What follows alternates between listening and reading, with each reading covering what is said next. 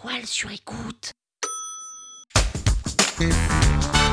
Salut, c'est Caroline Mignot. Vous voulez performer sur LinkedIn Vous êtes au bon endroit.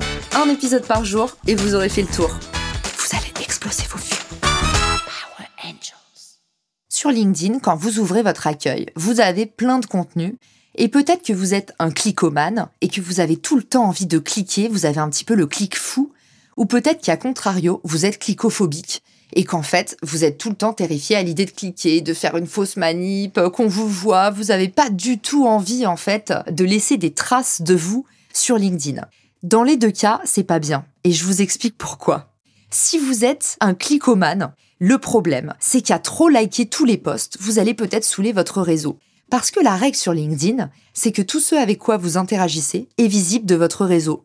Autrement dit, si toute la journée vous cliquez sur euh, les meilleures nouveautés, euh, la poudre à la banane ou euh, le fil d'actualité de telle entreprise et puis bah, votre collègue Stéphanie, en fait le problème c'est que votre réseau il va vous voir liker tout et n'importe quoi et peut-être que ces personnes vont se dire mais j'ai pas envie que mon fil d'actualité ça devienne la foire fouille et d'y trouver un petit peu à manger et à boire et n'importe quoi. Et du coup, à partir de là, vous pouvez potentiellement irriter votre réseau ou alors bah, tout simplement faire en sorte que les gens se désabonnent de vous ou se déconnectent. Donc ça, c'est un petit peu dommage.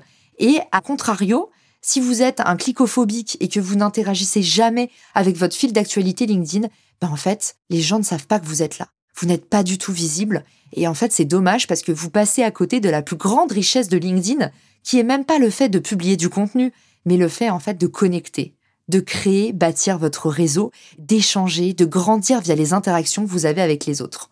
Déjà, liker les posts, ça permet d'envoyer de la force et ça c'est important. Moi je dis souvent dans le réseautage, la règle numéro un, c'est pas le give back, vous savez, donner en retour. Pour moi, c'est le give forward. Commencez par donner. Si vous voulez exister, si vous voulez laisser votre trace, si vous voulez avoir de la visibilité, de l'autorité dans votre secteur, commencez par envoyer de la lumière aux autres. Vous allez voir, ils vous le rendront.